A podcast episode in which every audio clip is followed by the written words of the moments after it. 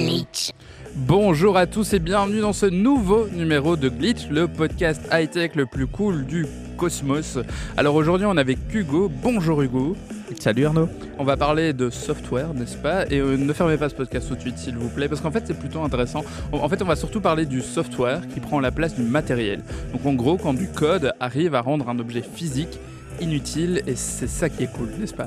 Et oui, puisque ça fait partie de notre vie de tous les jours, on s'en rend pas nécessairement compte, mais ça peut avoir plein d'implications auxquelles on n'aurait pas pensé. Merci pour cette introduction et je pense qu'il est temps de rentrer dans le vif du sujet. Donc, on a vu assez régulièrement dans l'histoire de l'informatique des objets qui disparaissaient au profit de logiciels.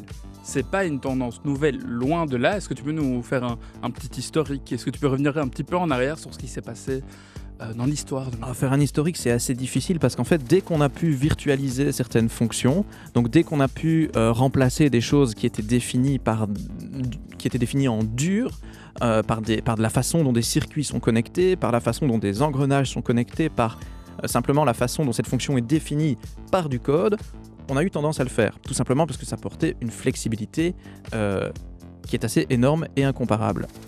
Et donc, c'est pour aller dater un peu l'histoire de tout ça, quand est-ce qu'on retrouve vraiment la première volonté de faire disparaître du matériel euh, au profit d'un software de Mais je logiciel dirais pas que c'est une volonté de faire disparaître du, du matériel, c'est plutôt une évidence qui s'impose à partir du moment où on a la possibilité de le faire. Et la possibilité de le faire, c'est euh, les débuts de l'électronique programmable, de l'informatique euh, accessible, donc on va dire les années 70, 80.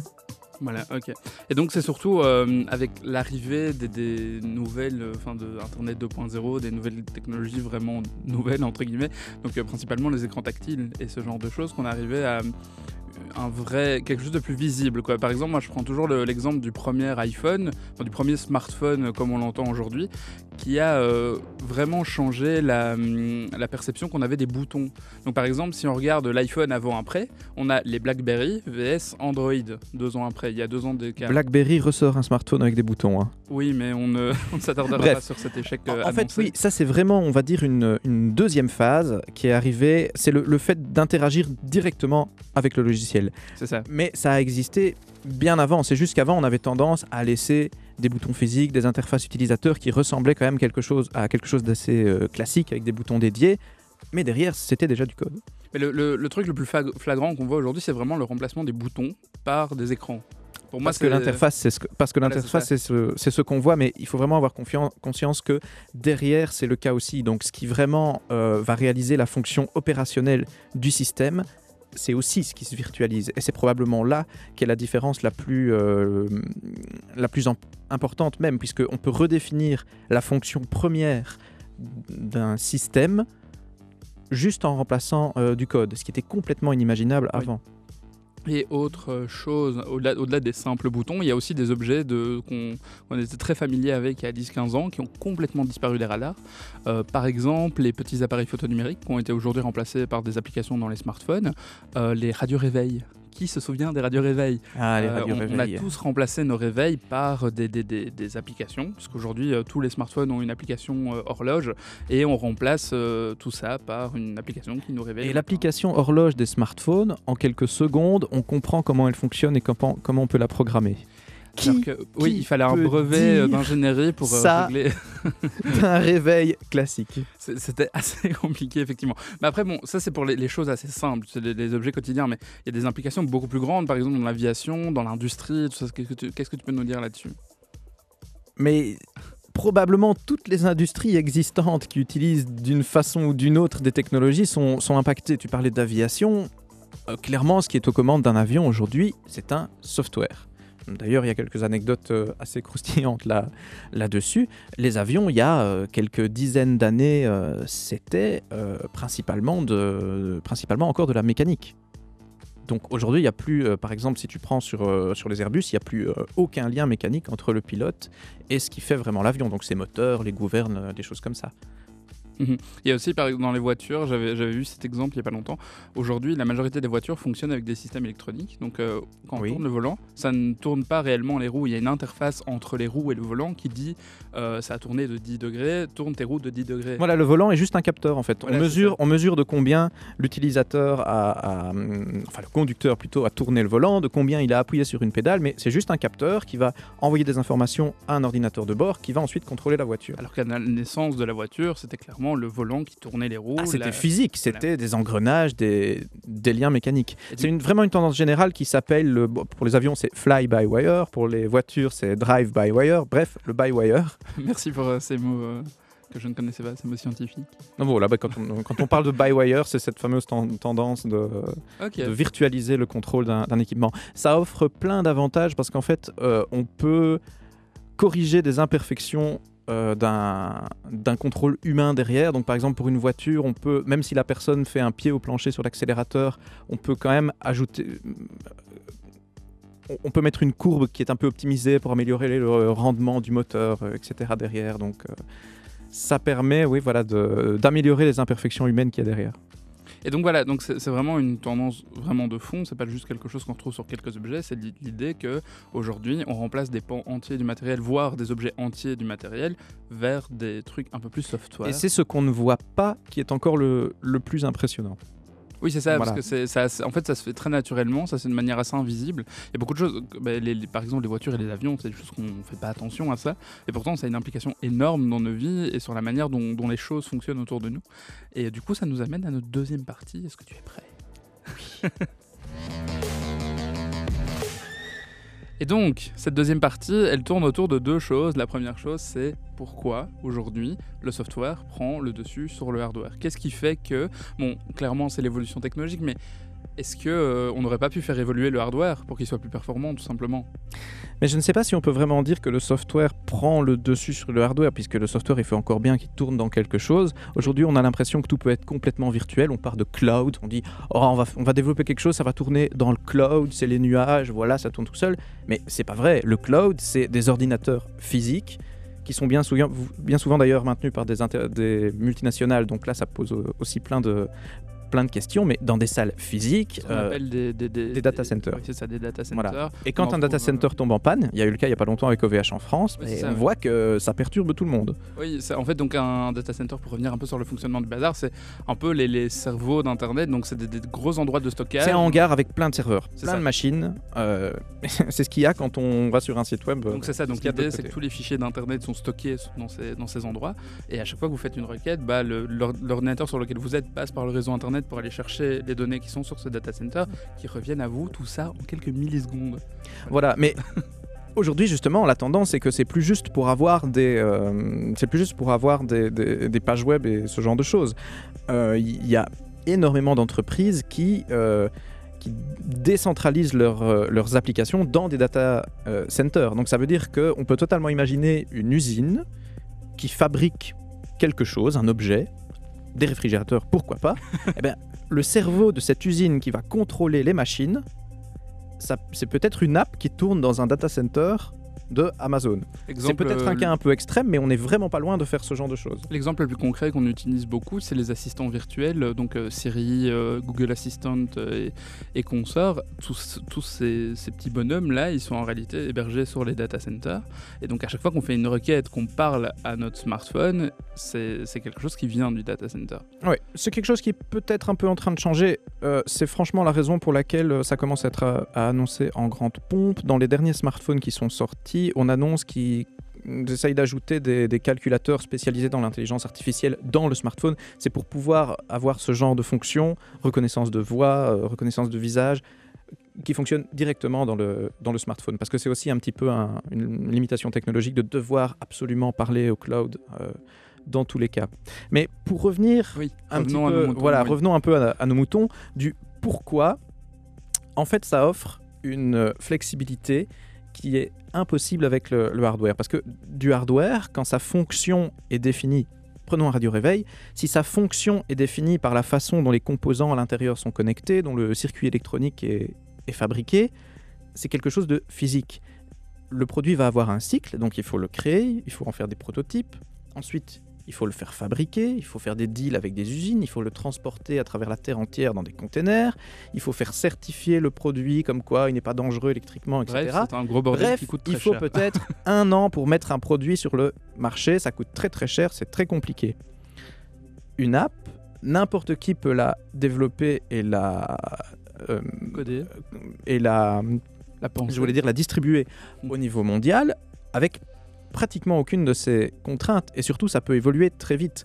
Quand on a quelque chose qui est basé sur du software, si une, nouvelle idée, un nouvel usage euh, apparaît euh, dans une industrie, on peut avoir quelques jours ou quelques semaines plus tard une mise à jour du logiciel qui permet de faire cette fonction. Ça, c'est complètement inimaginable en hardware pur. Et donc le hardware aussi évolue en fonction de ça, où on a des hardware qui sont de moins en moins spécialisés, qui sont de plus en plus polyvalents. Et moi j'ai toujours cet exemple de euh, genre la télé, l'ordinateur, la tablette, le téléphone, qui sont tous en train de devenir la même chose, c'est-à-dire un écran avec un processeur derrière et euh, des choses genre de la mémoire, une batterie. si Oui, un ordinateur. Ça, donc- une télé aujourd'hui, c'est ça. une dalle, donc l'écran même, et un ordinateur dedans. Voilà, c'est Et- plus quelque chose avec un tuner intégré, avec euh, plein de, de- de câbles et de choses qui passent dans tous les sens. C'est une dalle avec un processeur. Un smartphone est une dalle avec un processeur et une batterie.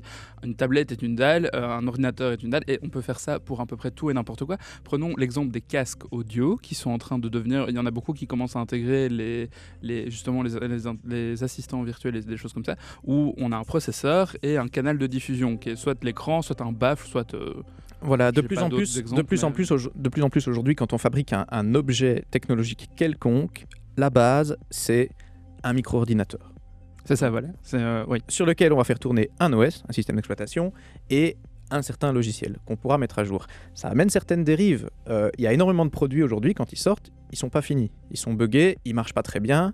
Et la réponse, c'est oui, mais on va faire une mise à jour du firmware, on va faire une mise à jour du logiciel, vous inquiétez pas. C'est quelque chose qu'on n'avait pas ou beaucoup moins euh, avant. Oui, parce que le, le hardware sortait, il était très optimisé pour ce qu'il faisait uniquement. Voilà. Et euh, donc il était prêt. Maintenant, aujourd'hui, comme on a des, des, des hardware qui sont très polyvalents, ils sont. Allez, je- comment, comment dire ça euh, Basiques, sans, ils sont très Mais évolués. ce, sont, mais- ce, sont de- ce sont des boîtes vides euh, génériques. On va de plus en plus vers un, un matériel physique qui est générique. Donc une, une- tu achètes une télé aujourd'hui de n'importe quelle marque, comme c'est une dalle et un micro-ordinateur, si tu veux installer Linux ou Android dessus, parfois il faut chipoter un petit peu, mais tu Oui. vas y arriver. Il faut effectivement chipoter. Mais donc on est vraiment dans cette idée. Moi, je prends l'exemple des, Smart TV. Enfin, c'est vraiment, on est vraiment dans l'idée, c'est un ordinateur, c'est plus une télévision. Parce que moi, je, vois la télévision cathodique qui était vraiment spécialisée pour euh, mettre la télévision. Aujourd'hui, on est vraiment sur des récepteurs qui peuvent afficher tout et n'importe quoi sur leur écran. On n'est plus vraiment dans cette idée de, on branche le câble de la télévision et boum. Ouais. Ici, on est Et ça implique, et ça implique d'autres choses. Qu'est-ce qui fait l'ergonomie d'une télé aujourd'hui, franchement? C'est son software. totalement. Et une bonne télécommande aussi. voilà. Ah, Un, un petit truc physique qui reste, la télécommande. Et Voilà. la, la télécommande, c'est assez drôle parce que j'ai vu récemment une télé Samsung très haut de gamme euh, dans, un- dans un- une présentation euh, où la télécommande, il y avait deux boutons dessus. Et tout réagissait au software. Donc l'idée, c'est que par exemple, pour augmenter le volume, on avait une petite roulette. Mais allez, c'était encore une fois, même les télécommandes se simplifient. où On n'a plus de 1, 2, 3, on n'a plus de bouton mute et tout. On a un bouton et tout est régi par l'usage de ce bouton que le software en fait. Donc même, allez, même les télécommandes qui sont quand même un objet extrêmement trivial, tu vois, c'est genre le, le truc de base que tout le monde a et qui a été utilisé pendant des années. Même ça, c'est en train d'évoluer vers de, de la softwareisation. Mais ça, je trouve que c'est une, un- une évolution qui est hyper positive parce que, franchement, l'ergonomie du matériel euh, grand public électronique entre les années peut-être 80 et euh, fin 2000, On avait plein de boutons, il y a personne dégueulasse. Avec C'était complètement de- inaccessible. De, de, télécommandes justement où il y avait plein de boutons. Moi je me souviens des, des télécommandes, des télévisions euh, dans les années 90, 2000, début des années 2000, il y avait plein de boutons, je ne savais pas à quoi ils servaient quoi. Mais Personne n'a jamais utilisé 5% où il y avait plusieurs boutons qui servaient à la même chose, ou cette tendance inverse sur les matériels, euh, peut-être parfois moins chers, on voit que c'était pour euh, réduire des coûts, d'avoir trois boutons pour euh, 500 fonctions. Par exemple. Voilà. Et donc maintenant la, la question suivante c'est qu'est-ce qui nous attend dans le futur? Est-ce qu'on va se retrouver justement avec euh, uniquement des ordinateurs partout qui, euh, qui sont un peu adaptés à ce qu'ils font? Ou alors est-ce que... enfin Est-ce qu'il y a toujours des hardware très spécialisés qui vont exister? C'est une très bonne question. Merci. Euh, moi, je pense qu'on va continuer euh, à avoir les deux visions pendant très longtemps, mais il y a peut-être euh, une espèce de mise en commun de ces deux approches qui va arriver. euh, notamment avec le fait que les ordinateurs deviennent de plus en plus hybrides dans la façon euh, dont ils traitent l'information. C'est-à-dire, c'est-à-dire, typiquement, le hardware, c'est très bon pour faire des tâches dédiées, mais c'est pas polyvalent. Les ordinateurs, c'est très bon pour être polyvalent, mais une tâche dédiée, ça le fait très mal. C'est dû à la façon dont les circuits à l'intérieur fonctionnent. On est en train de plus en plus d'aller vers des ordinateurs qui sont capables de faire les deux types euh, de, de, de charge. Ça passe par le fait qu'on met de plus en plus de GPU, donc des cartes graphiques qui peuvent servir à faire du, du computing général euh, dans, les, dans les ordinateurs. Ça passe par des processeurs qui intègrent des FPGA, donc des, Voilà, ça, des circuits logiques des- programmables. C'est un, petit peu- c'est un petit peu compliqué, mais essentiellement, on va de plus en plus vers des ordinateurs qui sont aussi capables de faire des tâches dédiées et de le faire très bien. Et- Donc essentiellement, euh, retrouver ces deux visions au sein d'une même chose. Et ce qui est aussi intéressant, c'est de voir jusqu'où la suppression des objets physiques euh, de la vie de tous les jours va aller. Euh, moi, je me souviens d'une présentation de Facebook qui m'avait vraiment, allez, qui m'avait vraiment intri- intrigué. C'était une salle de réunion toute blanche, donc juste avec des chaises et euh, une table blanche. Et euh, Mark Zuckerberg euh, s'asseyait à sa table et là, il mettait son casque de réalité virtuelle et boum, il y avait plein de gens qui apparaissaient, il y avait des, murs et tout. Genre, c'était beaucoup plus, beaucoup plus évolué que la version physique. Et donc, est-ce qu'un jour on va en arriver où on aura des, des- environnements physiques complètement neutres qui prendront vie grâce au software, grâce à la réalité augmentée, à la réalité virtuelle? Ça, c'est le grand débat de la réalité augmentée. Mais effectivement, au début, on a gardé les boutons. Puis on a supprimé les boutons, on, est rent- on a fait rentrer les humains dans les écrans pour, avoir une inter- une- euh, pour être toujours plus proche du logiciel. Est-ce que la prochaine étape, c'est de faire rentrer l'humain dans le logiciel via la réalité virtuelle? On le voit aujourd'hui avec les jeux, par exemple les jeux avec le. PlayStation VR, où on n'est plus face à un écran et une- on a une manette en main, on est dans le software, on est vraiment littéralement entouré par le software via un, un matériel qui est en- encore une fois un ordinateur avec des capteurs et un écran. Parce que c'est comme ça qu'on peut résumer un casque VR en fait. Parce que c'est de nouveau, c'est un écran qui est un peu mis en forme pour que ça soit plus immersif, mais on est de nouveau dans un software qui est dans un hardware pardon qui est très basique au final, parce qu'on a des capteurs, on a un, un- un ordinateur et des écrans, et c'est le c'est le software qui fait tout. Je veux dire, la VR n'existe pas n'existerait pas sans le software qui est derrière. Ah Oui, absolument. mais c'est une application software parmi d'autres. Moi, je me pose une question.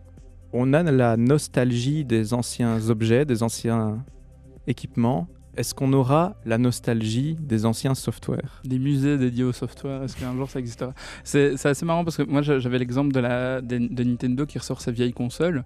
Alors certes, il y a l'objet, donc c'est la NES Mini et la, la Super Nintendo Mini. Certes, il y a l'objet qui est assez mignon, mais les gens l'achètent surtout pour les jeux. Et les jeux, c'est du software. Et c'est ça, tu vois, c'est genre... Oui, d'ailleurs, la nouvelle NES n'est plus du... à l'intérieur, c'est un bête PC qui fait tourner un émulateur de l'ancienne NES. C'est Voilà. exactement ça, c'est un processeur qui est relié à un écran, c'est ce que je disais. Et donc l'idée est que les gens l'ach- l'achètent principalement, et moi aussi, je l'ai acheté principalement pour les jeux, tu vois, moi, ok, c'est l'objet est cute, mais euh, ce qui était vraiment intéressant, Ça veut dire qu'on aime nos softwares autant qu'on aime nos, nos anciens objets? Bah, Aujourd'hui, quand on aujourd'hui quand on voit un 3310, on se dit oh le 3310 Oui, c'était mais indestructible, mon Regarde le GSM. 3310, une des fonctions phares que les gens veulent aujourd'hui, c'est le, snake. Ah le Snake. Ah, Et donc, le Snake, c'est du software. Donc je pense Mais que. les- est-ce qu'on est aussi nostalgique aujourd'hui quand on voit une capture d'écran d'un vieux MSN Messenger que on le oui, serait moi de- j'ai- j'ai vu passer sur Facebook il y a pas longtemps un whiz comme ça de, de, MSN, de MSN Messenger. Ça, ça fait revenir plein de souvenirs. Bon après, Oh, c'est c'est- mignon. c'est beaucoup plus compliqué de, de, de, de- de montrer du, du software. Genre, euh, tu vas faire un, un musée rempli d'écrans, c'est un peu chiant. Mais oui, je pense qu'il y a une vraie nostalgie qui est liée au, au vieux software et euh, je pense que dans, dans 20 ans, on va regarder Facebook et on fera Ah, Facebook, c'était Est-ce qu'on s'attache autant au software qu'on ne pouvait s'attacher à nos objets, étant donné que les softwares sont volatiles, qui peuvent évoluer du- d'un moment à l'autre via des mises à jour? Je pense qu'on va surtout se souvenir des softwares marquants. Euh, moi, je pense surtout, genre, je sais pas, à Angry Birds, tu vois, des trucs comme ça. Pour moi, dans 10 ans, Angry Birds, ça sera un peu euh, iconique du début du smartphone, quoi. Bah, Regarde monde, euh, Pokémon Go, ça a fait un tollé pas possible, Voilà. tout le monde a oublié ce truc. Ouais, je sais pas. Moi, j'ai toujours une. euh, J'aime encore bien. Enfin, j'y joue plus, mais euh, j'en garde une image positive. Il a pas disparu des radars non plus. Euh, Snapchat, tu crois qu'on s'en souviendra? Ah, ça, c'est la question de Snapchat. mais euh, non, mais tu vois, c'est genre, pour moi, Facebook, euh, je sais pas où en sera Facebook dans 20 ans Dans 20 ans, je pense que soit Facebook dominera le monde et on aura tous des logos Facebook sur le front, ou alors n'existera plus du tout. Il y aura, je pense pas un juste milieu dans l'histoire. Mais donc, allez, je pense que dans, dans 10, 15 ans, dans 20 ans, on regardera Facebook comme on le connaît aujourd'hui, avec nostalgie. Euh, Instagram aussi, des choses comme Est-ce ça. que tu es nostalgique si tu regardes des captures d'écran du, du Facebook de 2007 euh Mais écoute, moi justement, j'ai regardé à mon anniversaire euh, qui était en février, j'ai reçu un mail de Skyblog qui me souhaitait joyeux anniversaire. Oh là là Et je me suis Est-ce souvenu- qu'on est nostalgique de Voilà. Skyblog? Et donc il y avait un lien vers mon Skyblog de quand j'avais 12 ans. Et là je me suis dit, vais-je cliquer sur ce lien Et j'ai cliqué et oui, clairement, il y avait une énorme nostalgie parce que j'ai retrouvé, euh, c'est une partie de mon adolescence, quoi, le Skyblog. Donc en soi, oui, je pense que euh, c'est juste... C'est un peu plus compliqué, c'est ce que je disais, c'est un peu plus compliqué d'avoir de la nostalgie pour un objet logiciel que pour un objet physique, parce qu'on, enfin, l'objet physique, on l'a Et le fait de savoir hein. que si, si Skyblog avait été.